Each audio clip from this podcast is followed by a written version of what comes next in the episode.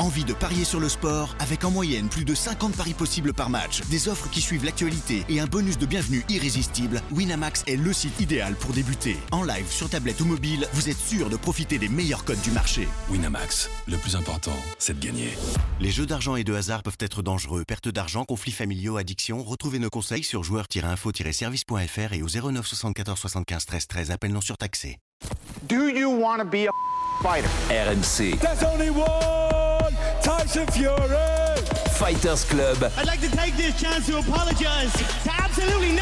Alexandre Herbinet. I am the greatest. Bonjour à toutes, bonjour à tous et bienvenue au numéro 203 du RMC Fighter Club, un RMC Fighter Club qui remonte dans la cage pour vous proposer un sujet décalé mais néanmoins très intéressant, le point sur la lutte antidopage en MMA, sport légalisé il y a très peu de temps en France. Donc on va faire le point avec nos amis de l'Agence française de lutte contre le dopage. Euh, avec moi donc pour en parler, monsieur Tristan Millot, coordinateur au département des contrôles en charge du MMA, je dis pas de bêtises C'est Tristan ça, c'est ça. Bonjour Alexandre, bonjour à tous. Tristan, ravi de, ravi de t'avoir avec nous. Merci l'invitation. Et Baptiste Boyer, donc du département des affaires juridiques de la FLD, on est d'accord? Exactement, c'est ça. Bonjour. Eh ben bonjour Baptiste, bienvenue et on va parler de tout ça et de ces, ce point sur la lutte antidopage dans le MMA.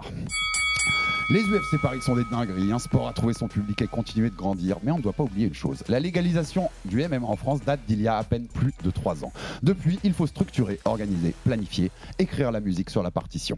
Pour faire de notre passion une discipline comme les autres, une discipline qui compte, on doit suivre le code de la route, on doit par exemple jouer le jeu de l'antidopage. Comment est géré le MMA dans la quête des tricheurs? Quelle différence avec d'autres sports? Pourquoi le dopage dans les sports de combat est sans doute pire qu'ailleurs? Et comment lutter contre? Le RMC Fighter Club vous offre un épisode pas comme les autres avec les membres de l'Agence française de lutte antidopage, en charge du dossier MMA pour faire le point sur la gestion d'une discipline qui alimente beaucoup de fantasmes et de tristes vérités. Alors Tristan, déjà une nouvelle fois, merci d'être là pour partager ces sujets qui sont périphériques, on va dire, parce que nous, euh, on parle de combat pur toutes les semaines dans le Fighter Club, mais c'est important de, de structurer aussi cette discipline qui, je le disais, date d'il y a à peine trois ans. Euh, quel est votre métier De quoi êtes-vous en charge au niveau du MMA, euh, Tristan C'est un peu basique, mais voilà, on, Non, rentre, non, par, non, on mais rentre par le, il- haut, il le faut- bas de la faut- pyramide. Il faut comprendre donc l'Agence française de lutte contre le dopage est, euh, est composée de différents départements, dont le département des contrôles dont, dont je fais partie. Donc je suis coordonnateur antidopage. Donc ma mission en gros consiste à avoir le suivi de plusieurs disciplines. hein. J'ai comme un, si vous voulez, un, porte- un portefeuille de sport où je dois, je dois animer euh, la stratégie des contrôles et la répartition des tests sur ces disciplines, et notamment le MMA. Euh, qui me prend pas mal de temps et d'énergie, euh, vous l'aurez compris avec, euh, avec les différentes actualités et la, la- la progression de cette discipline en France. Donc voilà, moi, mon job c'est suivre les athlètes en compétition hors compétition et, euh, et donc aussi les athlètes étrangers qui viennent combattre chez nous. Donc organiser aussi les contrôles. Ouais, alors moi concrètement, euh, j'ai vraiment le rôle stratégique, hein, euh, réflexion autour des contrôles, je cible, je fais le ciblage et c'est moi qui choisis les compétitions ou, ou les athlètes qu'on va tester.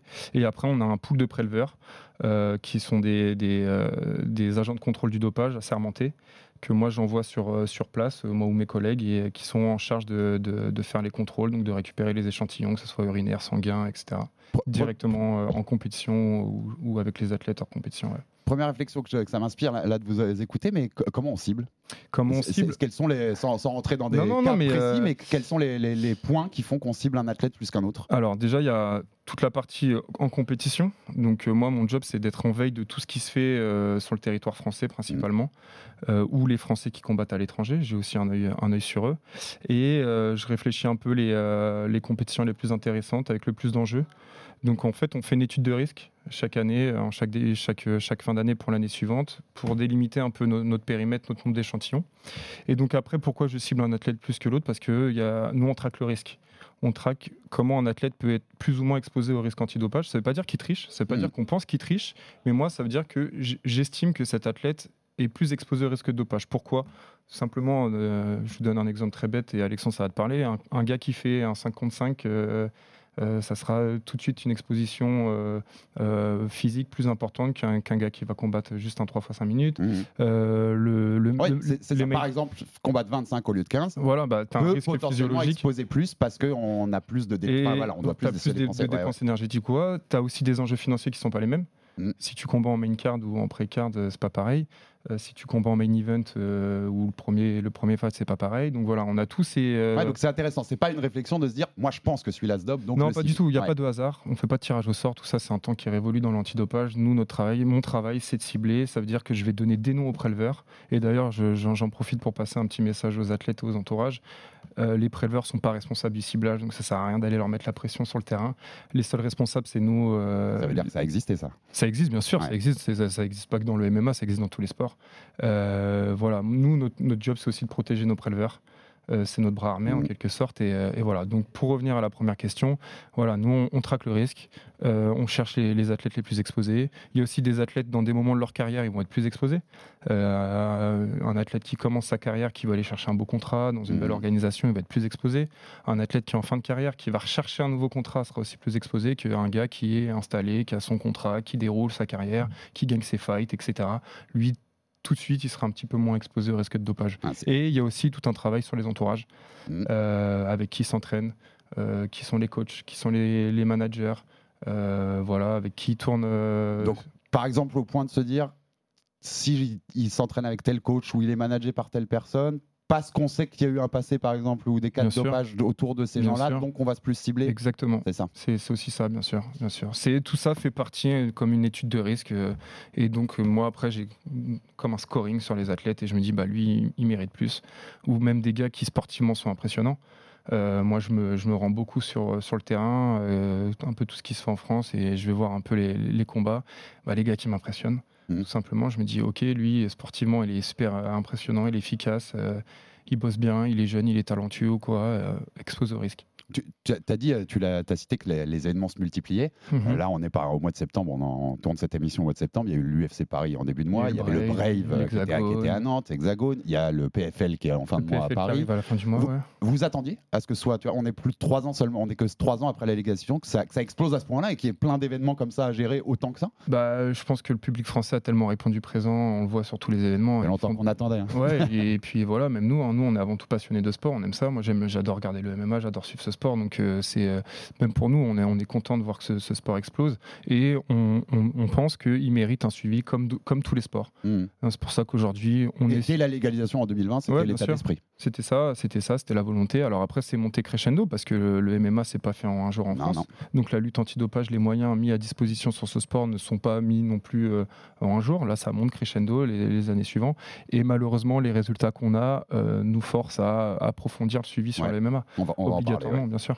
C'est, euh, tu disais que t'aimes le MMA, t'es fan. Ouais, j'adore ça, euh, Avant, même que ce soit Ouais, légal. moi- ouais, ouais, bien sûr. Donc bien tu t'es porté volontaire pour gérer le MMA Bah, ou- En fait, quand je suis arrivé à l'agence euh, il y a deux ans, on était venu me chercher pour un peu d'autres disciplines, mais j'étais déjà un fan de sport de combat et, euh, et voilà. Bah, c'est mieux, c'est mieux d'avoir un fan et quelqu'un qui connaît Bah, le milieu. Voilà, je m'appuie sur différents collègues aussi qui sont fans. J'ai un préleveur aussi avec qui je bosse énormément, qui, qui- que maintenant les athlètes commencent aussi à connaître, qui, qui, adore le MMA. On- c'est une discipline qu'on suit assidûment. En fait, enfin voilà, que ça soit pour le MMA ou d'autres sports, nous on aime ça. Mm. Donc euh, on passe nos week-ends à regarder du sport, à suivre. euh, on regarde un peu tout ce qui se fait. On est en veille sur les Ouais, vous médias, êtes sur pas les réseaux. anti-sport, comme, On comme est certains abs- pouvaient le penser, peuvent Non, le non, penser, on est parce qu'on voit absolument- toujours des fois, parfois, on voit lutte antidopage, c'est des non. gens qui n'aiment pas le sport ou quoi. Moi, la- les, les trois quarts de mes collègues sont des anciens sportifs de haut niveau qui ont honoré des, des sélections en équipe de France Mm. ou quoi. Donc, on aime le sport et on est juste là pour faire respecter euh, la réglementation. Et je prends souvent l'exemple du MMA que je, je- je reporte sur d'autres d'autres disciplines. Je pense que quand tu rentres dans une cage, tu as juste envie que la personne en face de toi ait les mêmes règles. Ah, tout à fait. Tu as, un réel enjeu de santé. Euh, Qu'un mec triche en vélo, euh, ok, il te, pique, euh, il te pique ta prime de course ou quoi, mais il met pas forcément ta vie en danger. Le MMA, c'est différent. Te- tu, tu me tends une perche parce que j'allais y venir là-dessus. C'est que ce que nous, on l'a répété très souvent ici, on va le répéter, c'est l'occasion parfaite cette émission. Il y a, et c'est ce que je disais dans mon intro. Quand je disais que le, le dopage, c'est pire qu'ailleurs, je ne le disais pas en termes forcément de nombre de, Non, de mais cas, le risque, mais de risque. Quand Bien on- sûr. comme tu dis, quand on est dans une cage, on joue sa santé, on joue sa vie. bien sûr. Et à savoir que quelqu'un a triché pour se donner des moyens en plus, c'est pour moi beaucoup plus grave en effet qu'un cycliste qui se dope juste pour gagner sa course. On- Il y a, il y a un- il y a un vrai danger quoi. Alors, après, la, la triche reste la triche, mais. euh, C'est- mon avis. Mais, euh, mais- personnellement, je trouve ça plus mais- grave dans le sens où on met la, la vie de l'autre Mais en danger. Mais je comprends que juridiquement, c'est la même chose. On est d'accord. C'est la même chose, effectivement, mais euh, l'agence a toujours pris en compte dans ses décisions euh, le risque que les sportifs font courir euh, à, à l'adversaire ou même aux coéquipiers d'entraînement. Un, un- par exemple, un rugbyman qui effectivement se, se doperait. euh, met en jeu Mmh, finalement la santé et l'intégrité des autres participants euh, au match auquel il, euh, dans lequel il joue. Donc voilà. Donc, donc sur un cas d'un d'un produit similaire entre un cycliste et un rugbyman ou un combattant, on est d'accord qu'il y a, il y a plus de chances qu'ils prennent un peu plus cher en fait le rugbyman et le combattant parce qu'ils mettent en danger quelqu'un contrairement au cycliste Non, c'est un élément qui sera, euh, sera pris, en compte, mais euh, les, les durées de suspension euh, sont dépendantes de la nature de la substance trouvée dans l'organisme du, du sportif. C'est Voilà. plus pris en compte dans, dans l'ensemble du cas. Quoi. Les durées de principe de, de sanction, c'est- ce sont des durées de 2 ans et de 4 ans. Euh, c'est les deux durées de principe euh, clés, on va dire, euh, en fonction de la nature de la substance utilisée. Et là où je veux revenir sur ça, c'est pour euh, Mhm. mettre ce contexte d'abord, mais c'est dire, parce que c'est un des points importants pour lesquels on voulait faire cette, émi- cette émission avec vous.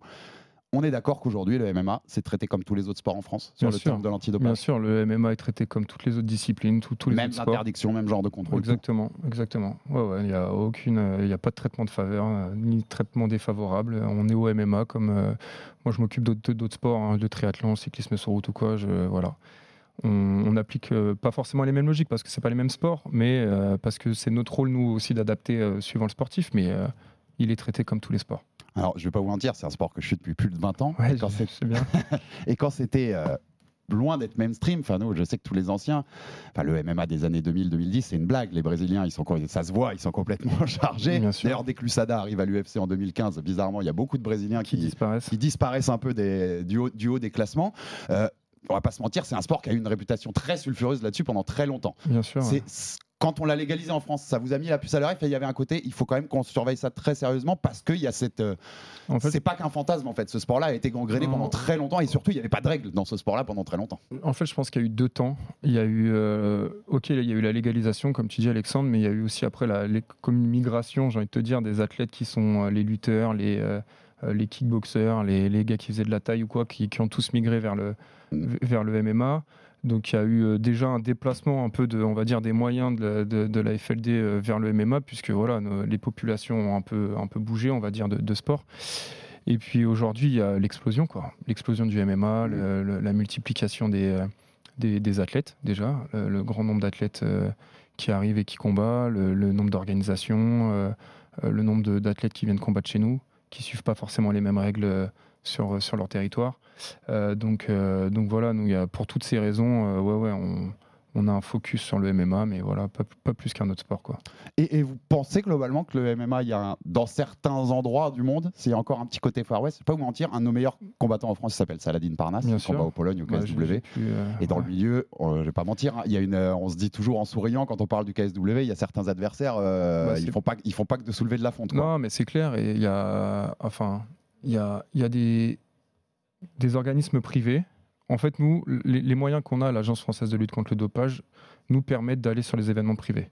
Il y a nos homologues, et euh, pour le KSW, qui est en l'occurrence la Polada, eux, leur politique est un peu différente de la nôtre, c'est de dire on n'a pas l'envie ou les moyens de- d'aller sur le KSW, c'est une organisation privée, ils font ce qu'ils veulent dans leur, dans leur coin. Voilà, nous, on a la chance Donc d'avoir. déjà, ça, c'est une grosse différence entre l'agence polonaise sur le KSW et par exemple la FLD avec Ares ou Hexagone. C'est ça, France. après, c'est Ouais. chacun sa, sa politique euh, qui, qui mène dans son pays. C'est un, émen- Mm. un événement privé, ils font, ils, font, ils font comme ils veulent. Ils font comme ils veulent. Vous, vous Euh, comprenez que pour le grand public, ça paraît dingue qu'il n'y ait pas une. C'est que la, ce soit différent entre les pays? C'est la réalité de l'antidopage. On ne peut pas avoir les Mm. mêmes exigences, on n'a pas les mêmes moyens. euh, qu'on soit, qu'on soit en France ou qu'on soit une petite. euh, nous, on appelle ça des NADO, donc c'est les offices nationaux antidopage. Euh, qu'on soit la France ou une autre NADO, on n'a pas forcément les mêmes moyens. Donc chacun agit à son échelle. Il y a des standards internationaux. euh, Baptiste en parlera bien mieux que moi, mais euh, l'Agence mondiale antidopage euh, dicte, dicte des standards. On les applique. On a le code du sport, on l'applique. Et, euh, et voilà, le code du sport nous permet d'avoir l'autorité en France sur, sur toutes les organisations, toutes les organisations qui viennent chez nous. Mm. On s'en sert. D'accord. Et donc, ça va rentrer la, la partie intéressante, parce que je voulais la faire un peu plus tard, mais on va y, on va y aller là-dessus. Comment ça se gère? Quand l'UFC vient en France, l'UFC est une société privée américaine qui travaille avec l'U- l'USADA en partenariat là-bas, Mhm. qui a même un, un spécialiste du- de la lutte antidopage en son sein, qui est un employé, qui est l'ancien l'ancien grand pompe de l'USADA, qui J- fait tomber notamment Lance Armstrong. Euh, ah ouais, c'était l'affaire Balco, c'était Jeff Nowitzki, il ouais, était au FBI. Nowitzki ouais. est aujourd'hui euh, employé de l'UFC. Euh, comment on traite juridiquement avec quand ils viennent à Paris Ils dépendent totalement de la FLD ou ils, comme c'est une société privée américaine, ils ont des droits particuliers Alors en fait, c'est deux organismes euh, différents. On va dire, nous, on a euh, la possibilité de faire des contrôles en tant qu'agence française de lutte contre le dopage sur euh, des manifestations qui sont organisées par une fédé délégataire ou euh, autorisées par une fédé agréée. Voilà, ça c'est la base. Et on peut également faire des contrôles sur des manifestations qui donnent lieu à remise de prix en argent ou en nature. Donc les deux portes d'entrée qui nous permettent de faire des contrôles, ce sont euh, ces deux-là. Et donc typiquement, une manifestation type UFC qui est organisée justement par... euh, FMMAF, sous l'égide de la, la fédération, Voilà. est même sous l'égide de la fédé de boxe. si C'est une manifestation qui est inscrite au calendrier fédéral, on peut euh, y aller et faire des contrôles en notre nom AFLD. Euh, mais on peut également aller sur d'autres manifestations qui ne seraient pas euh, inscrites au, au calendrier fédéral, mais qui donneraient lieu à des remises de prix en argent ou en nature. Donc on va suivre tous les sportifs euh, pratiquant le MMA sur les différentes manifestations. Mais concrètement, sur un événement comme l'UFC Paris de début septembre, c'est la FLD qui gère Il y a les deux. tous les contrôles Non. ou l'USADA participe Alors, aussi en fait, lui, comme l'a dit Baptiste, l'UFC donc est un est un organisme privé non signataire du code. Ils ont délégué, ils ont un programme antidopage, ok? Ce qui n'est pas euh, le cas de Non, beaucoup d'organisations privées. Cette, euh, ce, ce programme antidopage, ils l'ont délégué à l'USADA. Moi, mon travail, c'est coordonnateur antidopage, donc je dois coordonner, Mhm. hein, comme son nom l'indique. Et donc, moi, je suis en contact constant avec euh, mes homologues américains de l'USADA pour qu'on travaille conjointement euh, pour qu'on ait un espèce de, de filet beaucoup plus complet que si j'étais seul à FLD ou que si les Américains étaient seuls. Donc quand l'USADA, euh, quand l'UFC vient en France, euh, qu'on va dire contractuellement, ils ont des obligations. L'USADA a des obligations envers l'UFC, donc on, on se met en contact et donc on travaille conjointement. Ouais, c'est ça. Du travail commun. C'est ça. Euh, on contrôle des athlètes à l'hôtel en compétition. euh, nos, nos homologues américains font la même chose. Euh, on gère nos résultats. Ils gèrent leurs Et résultats. inversement, quand nos combattants français, style Cyril Gann, combat à Las Vegas, c'est l'USADA qui va gérer Ouais, c'est en collaboration avec vous quand même parce que c'est un athlète français? Alors moi, euh, dans ce, ce cadre-là, j'ai ce qu'on appelle, il y a, comme tu dis, il y a les contrôles en compétition, donc euh, Las Vegas, mais par exemple, quand euh, Gann va combattre là-bas, mais il y a aussi tout le suivi hors compétition qui est, autant aussi important. Donc euh, moi, je travaille conjointement avec, avec l'USADA pour être sûr que nos athlètes sont contrôlés tout au long de l'année, not- notamment les, les, les athlètes UFC, avant qu'ils aillent se rendre sur ce genre d'événement. D'accord. Donc, euh, soit ils font appel à nous parce que tous nos, tous quasiment tous les athlètes euh, français de l'UFC vivent en France, s'entraînent en France. Oui, ouais, bien sûr. Donc, soit ils font appel à nous, moi je peux aussi mettre en place des contrôles, mais tout se fait en parfaite coordination. Euh, Oui, il n'y a jamais un des deux qui fait le contrôle sans en informer l'autre en fait. Ça- ça Généralement, en non, ça se fait plus Ouais. ça. Ça se fait plus. Et, euh, et, et pour nous, c'est un, très intéressant d'avoir ce, ce- ce double maillage, on va dire, qui n'existe pas dans les autres organisations, que ce soit euh, pour pas les citer, le Bellator, euh, le KSW, le Cage Warrior, ce genre de trucs.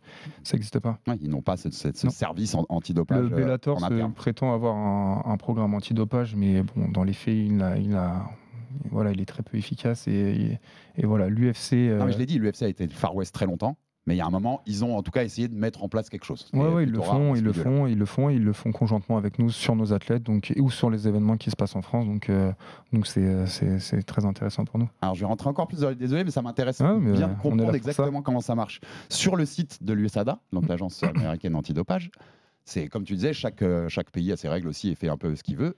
Eux, Pas ils- tout à fait, non. Non, pas, pas au niveau règles, mais je, euh, vous allez voir où je vais y venir. C'est pour ça, avant de m'interrompre, vous allez voir où je vais y venir. Eux ont une liste, on peut taper le nom d'un athlète et on a le nombre de, de, de contrôles effectués exacts et tout ça. Moi, je ne l'ai pas trouvé sur la FLD. Non, Ah non, ça c'est... Bah alors, voilà, c'est dans que ce sens-là que je disais que c'était différent, pas sur les règles à respecter. Eux ont un peu plus de transparence, entre guillemets. Enfin, ils- on peut. On tape un nom, j'ai ta- j'ai tapé Cyril Gann, j'ai trouvé le nombre de, fois où l'USADA l'a contrôlé. sur, Sur le site de sur l'UFC. l'U- sur l'UFC, sur la partie UFC en fait. Sur la partie UFC. Parce que je pense que Bah, En tout cas, c'est le site de l'USADA, c'est Ouais, pas le site de Oui, l'UFC oui. sur laquelle oui, j'ai oui, trouvé. mais c'est la partie, je pense, qui est consacrée à, À l'UFC. Bah, moi, c'est ce que j'ai non, et Ouais. sur ce site, j'ai trouvé Cyril Gann, je prends 44 samples, 44 échantillon. échantillons sur, euh, de- depuis qu'il est, que, il qu'il sous contrat avec. Manon Fiorot, qui est une de nos grandes championnes, Bien sûr. 19. Mhm. Nassourdine Nimavov, qui combat aussi aux États-Unis, 20. Un Benoît Saint-Denis, une de nos, nos, euh, stars du MMA actuel, 15. Là, ce compte-là, quand je trouve ce compte-là sur le site de l'USADA, c'est tout compris? C'est Non, non, vos y a pas- contrôles y a- à vous non, c'est que les leurs? C'est que les leurs, il n'y a pas nos échantillons dedans. Parce que D'accord. nous, on les, euh, on les met dans la plateforme de, euh, on va dire, euh, de l'Agence mondiale antidopage, donc qui est un peu le, le- le gendarme de l'antidopage à l'échelle planétaire. Euh, ça, eux, faut vraiment vous dire que l'UFC, l'USADA, c'est euh, voilà, c'est un travail conjoint euh, privé, en Mhm. quelque sorte. C'est- C'est c'est contractuel. Nous, sur euh, ce genre d'informations, on ne va pas les communiquer. Ça regarde l'Agence française de lutte contre le dopage, l'Agence mondiale antidopage et l'athlète. Mhm. C'est de données C'est un choix. C'est c'est pas une question juridique, ça. C'est un choix euh, Alors, philosophique de pas. Non, c'est pas un choix en fait. C'est clairement dans le cadre de, des, de nos règles, des règles qui sont issues du Code mondial antidopage. Et justement, euh, l'USADA est signataire du code. Et donc, pour tous les aspects finalement hors UFC, elle va adopter enfin, le même comportement que nous. Là, c'est parce que c'est privé qu'ils ont le droit de faire ça. Exactement, Exactement. c'est ça. Je pense que si tu tapes le nom, euh, je sais pas, d'un champion olympique de natation, euh, tu regardes Michael Phelps, je suis pas sûr que tu vois le nombre d'échantillons qui étaient. ouais, ouais, euh, s- Spécifique à cette chose. ouais, C'est ouais. parce que c'est privé justement que leurs règles sont potentiellement un peu différentes et ils peuvent se permettre peut-être de faire cette communication qui euh, est euh, finalement volontaire et, euh, et peut-être euh, transparente justement, une volonté de transparence, de, de- de dire voilà, on a testé tant de fois ces athlètes, etc. C'est potentiellement c'est intéressant, mais ça ne veut pas dire que finalement dans le cadre de, du code mondial antidopage on a cette obligation et au contraire, euh, c'est des éléments Oui, qui doivent plutôt- être euh, doivent faire partie de ce qu'on appelle l'intelligence euh, dans le, Ouais, la moi, ça m'étonnait. J'étais plutôt étonné de Oui, voir oui. qu'on avait les comptes euh, sur le site de Ouais, l'USADA comme ça aussi facilement.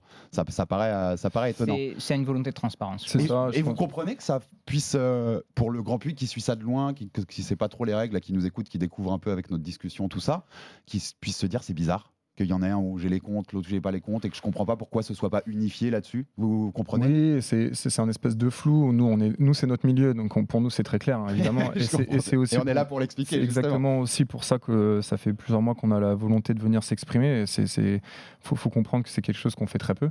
L'Agence française de lutte contre le dopage s'exprime peu, très peu sous ce format, et Mhm. on a vraiment une volonté aussi. Merci à vous d'ailleurs d'être là. Ouais, non, non, mais on a la volonté d'expliquer au monde du MMA que euh, la règle de l'UFC de l'USADA, bah, c'est pas forcément ce qui se fait partout. Euh, il faut comprendre que, parce qu'au au final, ça, ça concerne combien d'athlètes français? 8, 9 peut-être? Oui, aujourd'hui ils sont euh, il y a même euh, avec Kevin Ouais, qui, a, ça. qui a- qui a rejoint, enfin qui a gagné ce week-end. Enfin voilà, ils sont, ils sont, ils sont peu. Nous, on a un panel d'athlètes à suivre qui est bien plus important. Donc nous, l'UFC, c'est presque une goutte d'eau. euh, dans notre suivi quotidien euh, de nos athlètes qui français qui s'entraînent en Ouais, France, etc. Donc oui, je peux comprendre que ça puisse paraître surprenant pour certains parce que l'UFC prend toute la lumière. Enfin, C'est ça, c'est le parce que tu as raison, c'est pas c'est pas le Ça. seul truc, mais c'est ce qui Mais- attire le- les yeux. C'est ça, ça, ça attire les yeux et on pense souvent, on entend beaucoup parler l'USADA, l'UFC, les athlètes aussi en parlent. Mhm. Euh, Benoît Saint-Denis en parle beaucoup euh, euh, et, à, et à juste titre. Et Oui, son- puis lui, on se rappelle, il a eu son premier Bien adversaire sûr, à l'UFC avec- qui a avec- contrôle antipositif après. bien sûr, Dans certains pays, ça aurait été un no contest. Là, ça n'a pas été transformé. c'est ça. Euh, il- C'était à Dubaï, je crois, qu'il combat, Ouais, fait ce combat-là. Enfin, c'est Il y a, ça. il y a- ouais, il y a du Mm, mm. flou parfois qui nous fait dire on ne comprend pas pourquoi euh, c'est- il y a un cas donc, comme ça et euh, l'autre non. Quoi. Nous, nous, nous le, me- le- enfin, un peu le message que j'ai envie de faire passer euh, avec l'UFC et l'USADA, c'est de dire euh, ils font un travail que peu d'organisations privées font, Mm. donc il faut le saluer. Il ne faut pas non plus penser que c'est la, hum, la généralité du monde antidopage pour le MMA ou pour le sport en général. C'est un, un- un programme privé qui a le mérite d'exister, qui est plutôt bien fait, qui est plutôt complet. Et nous, on est là euh, aussi. euh, On va être clair, il n'y a pas mieux dans le monde du MMA à ce niveau-là que ce que fait l'UFC. Bah, Dans- dans la volonté, en cas, un de le faire, Moi, je pense qu'après, on, on travaille nous d'une manière un peu différente euh, sur les agences euh, nationales de contre le dopage. On, on travaille de manière différente, donc je pense que après, peut-être que je défends ma paroisse, hein, mais je, pense, normal.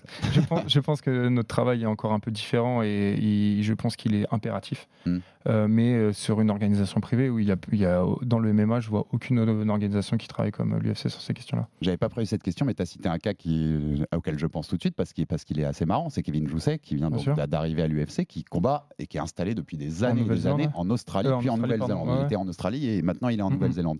Quand tu découvres voilà, qu'il y a ce nouveau combattant français à l'UFC, nous, il y a beaucoup dans le MMA français qui l'ont découvert quasiment Bien au sûr, moment de sa signature. Quoi, ou Non, ça- Ça- tu vois, tu dois. Tu contactes l'agence par exemple antidopage néo-zélandaise ou des choses comme ça Bien comment, sûr. comment ça s'organise Alors, quand tu il- découvres ça Pour, pour l'instant, nous, euh, pour l'instant, c'est un, garçon qui reste euh, hors de notre radar, même si je, je- je le suis, je regarde ce qu'il fait, parce qu'on a aussi beaucoup d'athlètes, faut faire des choix. Euh, Ouais, bien sûr, bien sûr. Il est loin, il est loin, mais il y a plusieurs solutions. En fait, quand je l'ai vu signer à l'UFC, automatiquement, il passe dans le pool de, de suivi de, de l'USADA. Il est directement signé, Oui, c'est automatique. donc c'est C'est- automatique, donc je sais très bien qu'il va être contrôlé. Euh, si après moi j'ai des volontés particulières de le contrôler, euh, je peux euh, demander déjà à mes collègues de, de l'USADA et de l'UFC de, de le contrôler. Et je peux aussi passer par mes homologues, qu'ils soient néo-zélandais euh, ou australiens, ou par des boîtes privées. que je, je- je missionne pour aller, pour aller le tester, peu importe où, peu importe où il se trouve. Et même Voilà. s'il habite pas du tout en France, donc Moi, il a pas nous, de, on a autorité. j'allais dire de licence, je sais pas si je dis pas une bêtise, mais qu'il a voilà, Alors. qu'il n'est pas installé sportivement en France, vous avez quand même autorité sur lui? Alors, bah, on, Ça, peut, effe- on peut effectivement en fait, contrôler tout sportif qui participe ou se prépare à une manifestation organisée par une fédération ou à une manifestation qui donne lieu à remise de prix en argent ou en nature. Et le Code du sport permet à l'agence de réaliser des contrôles à l'étranger. Donc déjà, on pourrait très bien aller contrôler un sportif français à l'étranger, par exemple en Australie ou en Nouvelle-Zélande, indépendamment du coût et de l'organisation que, que ça Ça peut demander. Euh, mais c'est tout à fait possible. Et on peut également, comme le disait euh, Tristan, euh, prendre contact avec les autres organisations euh, signataires du Code mondial antidopage, euh, les organisations nationales australiennes ou néo-zélandaises, pour que des contrôles soient menés sur place sur tel sportif. Parce que c'est c'est un, un réseau, il faut imaginer que le, tous les signataires, du, tous les signataires pardon, du Code mondial antidopage travaillent ensemble selon les mêmes règles et appliquent les mêmes règles à tous les sportifs, Mmh. indépendamment du sport qu'ils pratiquent Ouais, exactement. Ouais, ouais, nous, on a, il faut vraiment que les athlètes. Enfin, ça vaut pour tous les sports. hein, euh, On a autorité euh, sur tous les athlètes euh, sur le territoire français et euh, sur tous les Français dans le monde. Donc, euh, nous, euh, que vous soyez un athlète qui allait vous entraîner au Kenya, on, peut, on vient vous voir. Que vous allez vous entraîner à Albuquerque aux États-Unis, on Et vient si- vous voir. Et euh, s'il avait, parce que je pousse le truc pour euh, voir le cas, mais si Kevin était devenu néo-zélandais, bah, ce n'est pas le cas, il est français ce qui Kevin. compte, c'est sa nationalité sportive. D'accord, Euh, donc, S'il était sportivement, enfin qu'il avait pris les papiers et qu'il s- il- il concourait pour la Nouvelle-Zélande, là vous avez plus autorité, c'est ça? Non, on n'aurait plus autorité. Si, Ouais. euh, On pourrait le contrôler s'il vient S'il vient combattre en France, France, ouais. si faire. effectivement il participe s'il à vient s'entraîner en. France Mm. aussi, Ouais. si finalement il se dit bah, je, viens, je rentre en vacances, Oui, euh, Deux mois pour des vacances, Ouais, je viens. sa famille euh, reste en France et il vient s'entraîner en France. Il vient, il vient tourner dans une salle en France. Et ben, nous, on peut aller le voir à l'entraînement, au domicile. Il faut savoir aussi, bon, la réglementation va changer, mais, mais nous, on est en, en- en droit de contrôler chaque athlète français entre 6h et 23h, peu importe où il se trouve. Euh, donc, euh, que ce soit dans les salles d'entraînement, au domicile, au travail, euh, etc., on peut envoyer des préleveurs. Et ils ont ce suivi là, ce- ce- ce- cette chose de devoir se, localiser. Ça, Alors, ça, ils l'ont les, les athlètes de MMA. Certains l'ont. Euh, il y a, donc, il y a, on va mettre de côté les athlètes UFC, ok, parce que eux, ils ont aussi un système de localisation auquel moi, l'USADA m'a donné accès. D'accord. Et après, aujourd'hui, la règle, enfin, no- notre, euh, on a une délibération qui a changé au, au 1er janvier 2023 qui maintenant permet d'avoir, d'intégrer euh, des athlètes dans nos suivis individualisés. Il y a deux grands groupes. Il y a ce qu'on appelle le groupe cible. euh, avec la le fameux créneau de localisation d'une heure par jour où ça donne les fameux manquements au Ouais. contrôle antidopage, les fameux no-show. Là, on a entre 3 et 4 athlètes, 3 4 combattants qui sont dans ce groupe-là. Et après, on a ce qu'on appelle le groupe de contrôle qui, en gros, a à peu près les mêmes obligations que le groupe cible, mais n'est pas soumis au, la voilà, problème, au problème de no-show, euh, au de, de soucis, au manquement de localisation, à ces devants localisation. Et là, pareil, on entre 6 ou 7 athlètes, ce qui fait qu'entre notre suivi, celui des, des athlètes UFC, euh, je dirais qu'il y, a, oh, y a bien 20-30 athlètes qui, qui ont le devoir de localisation. voilà, ouais, il y a des athlètes en Ouais, France qui, qui ont ce devoir de localisation. Et vous, est- donc, vous avez accès à tous ceux de l'UFC. Vous savez, euh, Ouais. genre, on cite, puisque c'est les. Si, vous devez contrôler Cyril Gann ou Manon Fiorot C'est ou. Benoît Saint-Denis, ils savez ce font. euh, ils mettent à jour leur, euh, ils localisation. mettent à jour- alors sur un autre, enfin après c'est de la technique, on s'en, fiche un peu, mais Oui, oui, ils ont des soucis, ils ont des, des- des devoirs de localisation, ils doivent préciser des lieux d'entraînement, des, nous donner un créneau horaire auquel on peut se rendre à leur domicile, euh, etc., etc. Et après donc il y a moi les athlètes que j'ai dans mon suivi individualisé, donc euh, euh, et ce, ce chiffre tend à augmenter hein, euh, parce que nos athlètes sont de plus en plus performants, Mmh, qu'on le voit sur tous les bah, tous les événements, hein, que tout- toutes les grandes organisations, ils combattent, euh, ils Et sont en main event, en main card et tout. Pour donc, bien le euh, connaître, ça va pas s'arrêter là. Je peux te, je peux te l'assurer. et je C'est- pense c'est que, ça va pas s'arrêter là. Je- Ce n'est que le j'ai- début. J'essaie aussi de suivre un peu et je vois que ouais, ça pousse. Oui, ça, pou- ça pousse très fort derrière. J'ai- J'avais vu dans les, les- voilà, les rapports d'activité, tout ça, j'ai- vous m'arrêtez si je dis une bêtise, mais je l'ai noté ça hier soir en préparant l'émission, que c'est un des trois sports les plus touchés en 2022, avec le rugby et le cyclisme. Sur le taux de. Par rapport au nombre de Ouais. prélèvements, le nombre de cas anormaux. Ouais. J'ai lu fait, 10 cas anormaux sur 115 prélèvements dans le C'est MMA. ça. Alors, faut, faut Alors, ça- contrairement à, comme je, l'ai- comme je Ouais, cite pour le contexte de tout le monde, 10 cas anormaux pour 984 prélèvements en cyclisme et 16 cas anormaux sur un peu plus de 2300 dans le rugby, rugby, mais ouais. toutes les formes de rugby, rugby à ça. 7, rugby à 13, rugby à 15, toutes les formes de rugby. Je vais, je vais y aller franco sur la question. Il y a un problème de dopage dans le MMA Énorme ou pas? J'y vais? Vas-y, vas-y. Ouais, clairement, clairement, il y a un Ouais. problème. Euh, Au-delà des, des chiffres comme ça bruts, il faut, il faut te dire que aujourd'hui, euh, on est à 10% de résultats normaux d'analyse En gros, il y a plusieurs euh, violations des règles antidopage possibles. Il y en a 11. Il y en a une seule qui est analytique. Donc, c'est le, le fait de retrouver une substance interdite dans, dans l'organisme d'un athlète. Euh, on est à 10%. On est à 10%, ce qui fait que nous, ça nous alerte. C'est énorme. Par rapport aux autres sports, on est Bah, les autres sports, on est aux alentours d'un pour cent. C'est énorme. Euh, ce qui aussi fait qu'aujourd'hui on est là, c'est qu'on est en train de mettre des choses en place pour accompagner euh, un peu le monde du MMA. On, on travaille de manière euh, conjointe et en parfaite confiance avec la, la FMMAF, avec Lionel Brézéfin et Mhm. ses équipes. Voilà, c'est- des gars qui sont hyper volontaires, qui, qui ont compris l'importance de, de la lutte antidopage et, et euh, on les voit sur les événements, ils, ils- ils- ils saisissent aussi euh, les réels enjeux. Et donc oui, il y a un problème avec le dopage, on a la volonté que ça change. Euh, on- veut euh, proposer un accompagnement spécifique, que ce soit à la Fédé ou à l'écosystème MMA, mais il faut que cet écosystème prenne conscience des choses. Euh, Il y a un côté, il y a une volonté là avec votre présence aujourd'hui aussi de leur envoyer un message, bah, carrément, ouais, de leur dire, euh, ça, faut, évidemment. la fête doit s'arrêter, la fête entre grosses Bah. hein, comme je dis fête, mais ça doit s'arrêter. Enfin, il- Bah, moi, Alexandre, si, enfin, je, c'est, je, je trouve, enfin, je trouve ça inquiétant. ouais, ouais, je prends une carte. 10%, je suis complètement Je inquiet. prends, ouais. je prends une carte de fight, je peux quasiment te dire qui est positif, qui est pas positif, quoi. Donc euh, c'est inquiétant, Mhm. c'est dérangeant. C'est qu'il y a, un- il y a- on fait venir des, des combattants aussi chez nous, puisque la majorité de- des RA sont des étrangers. Euh, on fait prendre des risques à nos athlètes. Euh, moi, j'ai vu des combats, euh, j'ai vu des gars rentrer dans la cage. euh, je veux bien hein, les cuttings, tout ça. certains rebonds, ok, mais il y a des rebonds. moi, je trouve ça incroyable. Qui rebondissent très haut. Ouais, Ouais, ouais. on dit très très haut quand on prend 15 kilos. je, je- je trouve ça, je trouve, je trouve pas ça acceptable. Donc j'en appelle à la responsabilité des, des promoteurs, des organisateurs, des, des card makers. Euh, faut qu'ils se réveillent. Et, et c'est quoi le, le- le son de cloche quand vous parlez un peu, si vous en parlez avec des promoteurs sans citer de nom, non, il y a un son de euh, cloche. euh, j'en ai parlé avec tout le monde. sont hein. un peu négatifs ou Non, en fait, euh, après c'est du business. hein. Ouais. C'est du business. Et puis eux, ils ont, ils regardent pas comment s'entraînent les gars, ils regardent pas qui font venir. Et, et voilà, il faut qu'ils fassent tourner leur- leurs organisations. Et je les comprends. Mhm. Je les comprends, il n'y a aucun souci là-dessus. Mais euh, nous, on en appelle quand même à se dire euh, c'est un sport dangereux. C'est un sport où quand on met des gens dans une cage, euh, ils prennent des risques.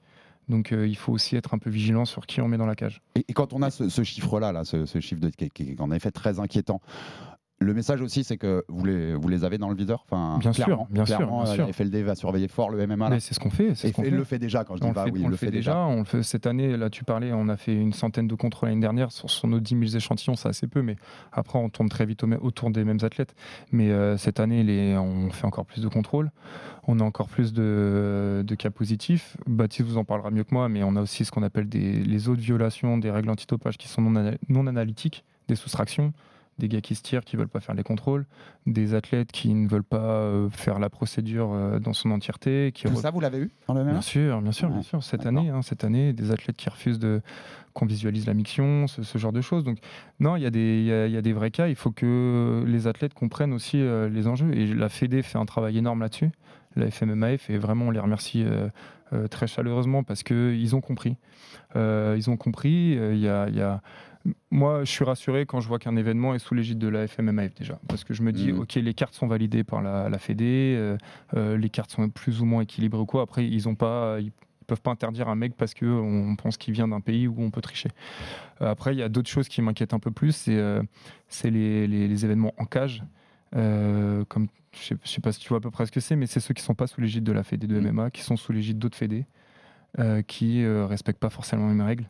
Et là, c'est pareil, on a des résultats assez, assez inquiétants, quoi. Et puis ça sort, ça sort grave de la juridiction pour, ce, pour le coup. Non, on est, Non. on est Pas toujours. de la juridiction de la Fédé, de la Fédé ça. de MMA, ouais. Oui, de la Fédé, mais pas, Mais pas de la nôtre, de pas de vous, l'agence. On, peut, c'est une- on ouais. peut toujours y aller si on le, le souhaite. Et enfin, pour rebondir sur ce qui, est, ce qui a été dit, c'est que outre le- la mission de, contrôle de l'agence, euh, qui est une des missions importantes, euh, on a depuis 2021 la mission d'éducation. En fait, c'est l'éducation des, sportifs.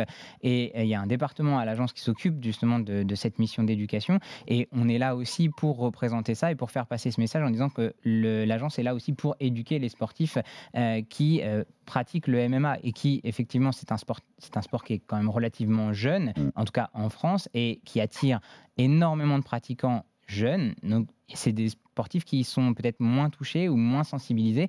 Et bien sûr que le- l'activité de l'agence est aussi d'éduquer ces Va, sportifs. va y avoir cette, cette mission d'éducation. Hein. Ouais. Il le faut. Parce On- que c'est vrai que, et euh, je vous cache pas, hein, des- les, les petites oreilles qu'on a dans les clubs à cette, ren- dans cette rentrée-là, ça explose.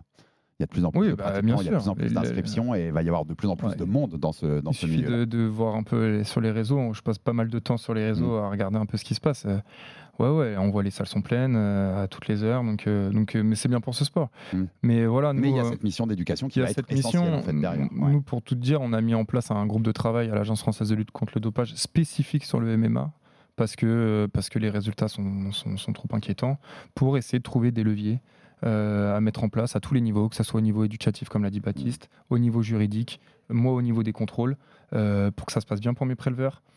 Euh, parce que moi, j'ai aussi cette chose, il faut que les, les contrôles se passent bien pour les athlètes. Il faut que les entourages des athlètes comprennent que c'est obligé, c'est obligatoire. Si un athlète est notifié, il fera son contrôle. Ils ont beau ne pas être contents, ils ont beau casser des chaises, ils ont beau taper dans les murs, ils feront les contrôles. Et, et voilà, donc Et il y a un côté, on va pas se mentir, c'est un milieu de, de combat, de un peu de testostérone pour le dire, euh, pour le dire un peu crûment. ouais, mais Euh, Il y, a, il y a un côté pression physique parfois? non. Enfin, ça peut arriver, pas plus Mhm. que dans les autres Pas sports. plus que dans les autres sports. Les sportifs, les combattants, et j'insiste là-dessus, généralement sont de très bonnes Tout à fait, compositions. tout à fait. J'allais Ce j'allais dire, ça leur, sous- ça leur aurait pas ressemblé les connaissants. Non, non, euh, non, ce ouais. sont des, globalement des super types. Euh, Il y a forcément des gars qui sont pas contents dans tous les sports, mais généralement on est bien reçu. Euh, moi, vraiment, c'est plus les entourages des fois qui sont un peu, un peu embêtants, on va dire. Mais les athlètes, euh, ils comprennent. Euh, Ils comprennent pourquoi on est là. Et pour eux, même, c'est un gage de, de, Bah, de, de Moi, satisfaction. un si je gage- montais dans la cage, je préférais savoir qu'il y a Bah, ce, ce travail qui est fait et que le- celui exactement. qui va monter en face, il est bien contrôlé. Exactement. Quoi. Ouais. Donc, euh, donc euh, non, non, euh, franchement, c'est un plaisir de parler avec eux euh, à tous les niveaux, hein, chez les amateurs, euh, chez les gars qui combattent à Arès, à Hexagone, à machin, à, à l'UFC. Ils, ils sont tous généralement contents de nous voir. Ils, sont, ils aiment échanger avec nous. Moi, j'adore échanger avec eux parce qu'en fait, ils comprennent qu'on aime leur sport, qu'on n'est pas là pour leur faire de la mauvaise pub. Au contraire, on est là pour aussi légitimer leur sport et Ouais. leur dire bah, maintenant, vous êtes considérés comme des sportifs de haut niveau, au même titre qu'un judoka, au même titre que, j'en sais rien, de- d'un cycliste, de n'importe quel sport. Êtes C'est aussi un marqueur de, Bien sûr. de ce sport qui devient un vrai, qui est devenu Bien un sûr. vrai sport. Bien sûr, Voilà. c'est un vrai sport. Mm.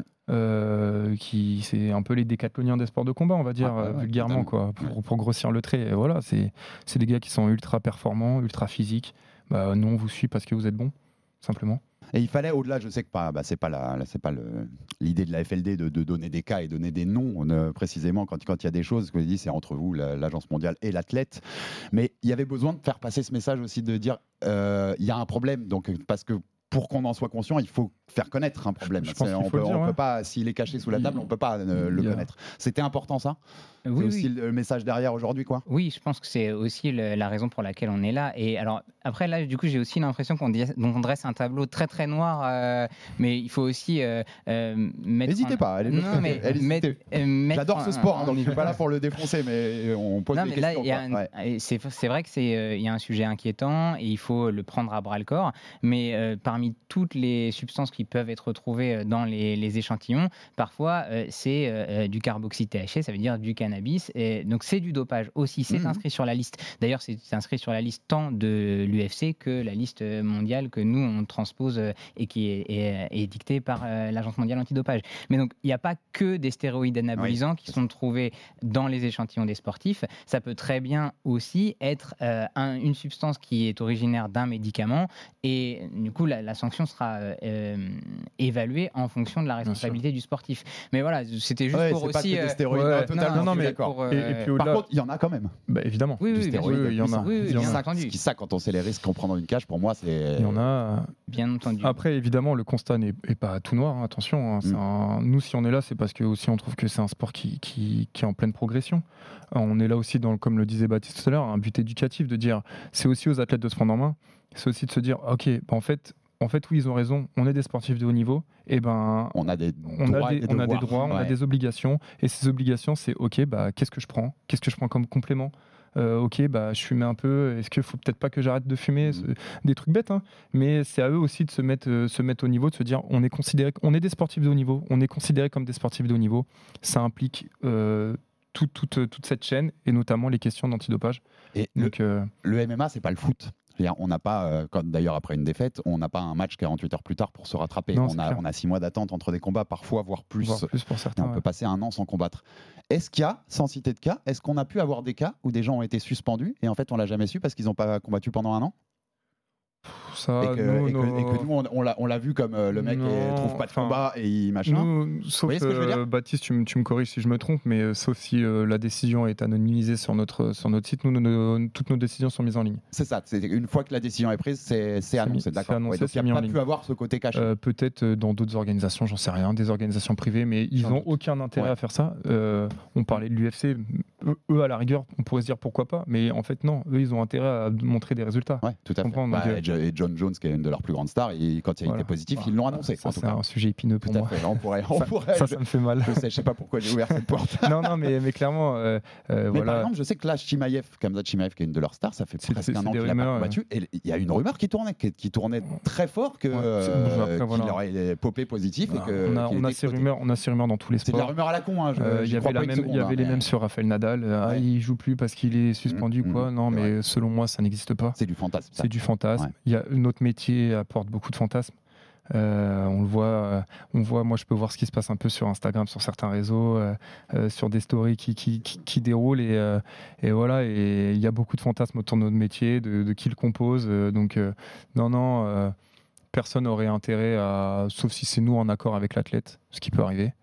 euh, aucun intérêt à cacher ce genre de décision. La, la procédure disciplinaire, elle est, euh, elle est euh, régie par euh, effectivement euh, un principe de confidentialité. Donc, lorsqu'on va effectivement notifier un sportif de sa violation présumée des règles antidopage, on notifie que le sportif et euh, éventuellement son organisation nationale antidopage s'il est étranger, la Fédé concernée, la Fédé internationale concernée. Voilà, ça c'est un principe. Et donc, on va échanger avec le sportif en toute confidentialité jusqu'au moment où on arrive à une décision finale de sanction qui, elle, doit être en principe publiée. La seule hypothèse dans laquelle, euh, dans lesquelles euh, le- la publication n'aurait pas lieu, c'est si c'est un sportif euh, mineur, mais ce qui n'arriverait pas, je pense, dans le MMA, clairement pas. Non.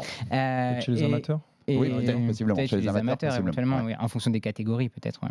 Et, et voilà, donc honnêtement, toutes les décisions sont publiées, vous pouvez les trouver euh, sur le site de l'agence pour euh, ce qui relève de notre compétence et sur le site de l'UFC euh, pour euh, ce qui relève de la compétence de l'USADA. Oui, en fait. tout à, tout à Voilà, fait. donc Il- tout est publié Il les annonce aussi. les Mhm. durées, le nom du sportif, le, le sport bien sûr, la durée de suspension, les conséquences qui sont euh, encourues et en tout cas imposées aux sportifs. Voilà, tout ça c'est public. On, on dit souvent sur le- le- la lutte antidopage qu'en France, on est un peu plus sévère qu'ailleurs, qu'on est en tout cas qu'on fait plus d'efforts que ça. C'est, c'est- dans le milieu du sport, c'est, c'est- quelque chose qu'on se dit. C'est un fantasme. ça Ouais, oui. les standards, hein, on applique Ouais. les standards internationaux tout simplement. Donc euh, chaque office national applique les mêmes, donc euh, on est dans les clous. Donc il y a pas, je vous avoue, j'ai pas vérifié, mais il y a- on, on a eu un cas dans le MMA un peu qui est sorti un peu célèbre, Damien Lapillus, sûr, un des ouais. deux frères Lapillus, donc positif au salbutamol, qui Mhm. a- notamment elle est connue pour être la molécule dans la ventoline, et puis Exact. il a, il a de l'asthme, il le dit lui-même qu'il a de l'asthme depuis, depuis tout petit. Et ce, ce qu'il il avait dit aussi, ou en tout cas son entourage, je crois que c'est lui qui avait dit, j'ai été contrôlé à un taux qui est, qui est positif ici, mais qui est inférieur au taux de l'USADA.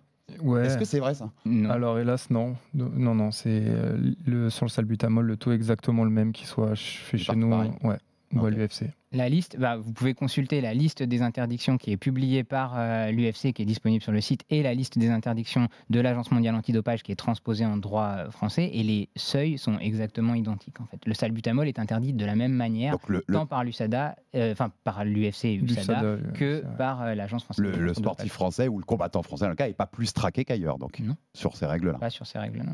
Ah, Après, peut-être que les, les Français ont un sentiment d'être plus contrôlés que leurs homologues, mais après ça, ça en revient à ce que je disais tout à l'heure, c'est les capacités euh, et euh, des, des, offi- des, des NADO tout simplement. Nous, la FLD, on a les moyens. On peut faire des contrôles, on peut faire beaucoup de contrôles, donc on en fait. Peut-être que si vous êtes, je dis n'importe quoi, hongrois, slovène, euh, enfin peu importe. Ouais, il y a moins de moyens dans la. Il y a moins de moyens Ouais, dans tout la à lutte fait. antidopage, donc euh, il y a moins de contrôle, donc euh, on peut avoir ce sentiment de déséquilibre. Et après tout ça, il y a évidemment une énorme part de fantasme. Mm. Euh, on- voilà, c'est. Parce qu'il faut rappeler quand même que les règles euh, qui sont. euh, cha- chaque organisation nationale antidopage est signataire du Code mondial antidopage et va appliquer les mêmes règles et la même façon de fonctionner. C'est-à-dire qu'elle va avoir aussi à respecter respecter le standard euh, international pour les contrôles et enquêtes. Et ce standard euh, fixe justement cette euh, étude de risque dont on parlait tout à l'heure, dont Tristan parlait tout à l'heure. Et donc, les, les autres organisations nationales antidopage vont raisonner de la même manière en fait. Après, c'est juste que dans leur étude de risque, elles vont peut-être pas euh, valoriser de la même manière, euh, mais voilà, le- Ouais. les lignes directrices sont les mêmes pour toutes Mm. Les organisations antidopage. Le truc avec le MMA, c'est que c'est beaucoup d'organisations privées, un peu comme la boxe. Euh, vous voulez combattre à très haut niveau, vous allez vous êtes signé pro, donc vous signez des contrats avec des organismes privés qui après euh, font ce qu'ils veulent un peu. Et, et si les offices nationaux n'ont pas la volonté de, de, de s'intéresser à ces sujets, euh, vous pouvez ne pas être contrôlé. ouais. Non, et moi, parfois, moi, ce que j'avais, parce que pour le coup, je ne veux pas vous cacher, j'avais fait des, des- pas mal De recherche. gros papiers, mais en 2016, au moment où il y avait eu toutes les AUT des, Mm. des hackers russes, là, Ouais, on avait un peu enquêté sur ces choses-là. Sibir, ouais. Et notamment, moi, j'avais été étonné. En fait, c'est pas une différence de traitement des agences antidopage, mais une différence de médicalisation. C'est-à-dire que aux États-Unis, pour le trouble de l'attention, on leur donne des amphétamines Ça, c'est culturel après. direct. hein. Et en France, les spécialistes me disaient, nous, on travaille sur le psychologique. On ne leur donne pas des amphétamines, notamment pas quand ils ont dépassé 18 ans, contrairement aux Américains. Et on avait une pelletée de sportifs américains qui avaient des AUT pour trouble de l'attention parce qu'ils n'arrivent pas à regarder la télé et qu'on les gave Mais- d'amphétamines. Et que le français n'y avait pas le droit. Mais Alexandre, Et là, je dis- voyais une Ouais. différence d'approche C'est ce que qui, je disais tout à l'heure, c'est que. qui avantage le dopage côté US, là, pour le coup, pour parler franco, quoi. C'est ce que je disais tout à l'heure. Après, c'est culturel, c'est que on, on réagit pas tous de la même façon à la médicalisation. Euh, on est on est des peuples pas forcément médicalisés de la même façon. On n'a pas le même rapport, euh, je sais pas, à certains produits. Euh, c'est pour ça que moi, j'en appelle aussi à la- ce que je disais tout à l'heure, à la responsabilité des organisateurs, de dire voilà, il y a certains pays où pour eux, il y a des choses dans leur tête. Je dis bien dans leur tête, c'est pas du dopage. Mais en fait, au vu des standards internationaux, c'est du Ça en est, dopage. ouais. Ouais, tu vois ce que je veux dire Ouais, c'est bien, Donc, c'est bien euh, de remettre ça au clair. ça. Euh, je dis pas qu'ils ce sont des tricheurs, je dis juste que eux culturellement, euh, de manière euh, côté éducation, ils ils ont pas du tout cet aspect. euh, c'est- ça fait pas partie de leur culture. Oui, c'est pas de la triche parce qu'ils ils le font pas. C'est pas un truc sciemment Alors, fait pour tricher. Ouais, ouais. C'est- ils le- en tout cas, ils le font pas forcément avec la volonté de Mmh, tricher. ouais, bien sûr. Oui, c'est là pour le coup, je, quand tu dis tu en appelles à la responsabilité des organisateurs, mais il faut aussi en appeler à la responsabilité des athlètes qui sont effectivement euh, euh, responsables de toute substance qui est présente dans leur corps et toute substance interdite. Donc, c'est-à-dire qu'effectivement, même s'ils prennent un médicament, ce médicament, s'il contient une substance interdite, euh, ils doivent disposer d'une autorisation d'usage à des fins thérapeutiques. euh, et si ce n'est pas le cas, ils sont potentiellement euh, enfin, en tout cas, euh, sujets à une, à une sanction s'ils n'ont pas cette, euh, cette AUT. Et là, c'est les athlètes qui doivent auprès de leur médecin notamment, euh, euh, avoir un, un devoir de, de questionnement euh, sur justement qu'est-ce qu'on me prescrit. Euh, c'est moi qui suis responsable in fine, donc Mm. voilà, je dois faire attention à ce qu'on me prescrit, même si c'est un médecin qui me le prescrit. En tout cas, merci, merci Baptiste, merci Tristan. C'est Merci passionnant d'avoir répondu à ça. On va finir l'émission, mais pas de dernier message. Je crois qu'on a, vous avez passé non, les messages. bon, les- messages sont passés, ouais. c'est bon. Euh, bah, bon bah, courage vas-y. à nos, à nos athlètes français pour la suite. Tout à fait. Puis rappelez, c'est pas, vous n'êtes pas contre les sportifs. C'est juste que le sport soit dans, des- dans un cadre bien et euh, légal pour tout le ça. monde et que tout le monde ait les mêmes chances sur la ligne de départ. C'est le plus important. Merci beaucoup à vous pour la présence. C'était passionnant d'évoquer sur ces sujets. Abonnez-vous sur toutes les plateformes pour rater aucun épisode. Envoyez-nous des pouces bleus, des commentaires, de la force. Ça fait toujours avancer le bousin. Et à très vite pour un nouveau numéro du RMC Fighter Club. RMC, Fighters Club. Envie de parier sur le sport avec en moyenne plus de 50 paris possibles par match, des offres qui suivent l'actualité et un bonus de bienvenue irrésistible Winamax est le site idéal pour débuter. En live sur tablette ou mobile, vous êtes sûr de profiter des meilleurs codes du marché. Winamax, le plus important, c'est de gagner. Les jeux d'argent et de hasard peuvent être dangereux. Perte d'argent, conflits familiaux, addiction. Retrouvez nos conseils sur joueurs-info-service.fr et au 09 74 75 13 13. Appel non surtaxé.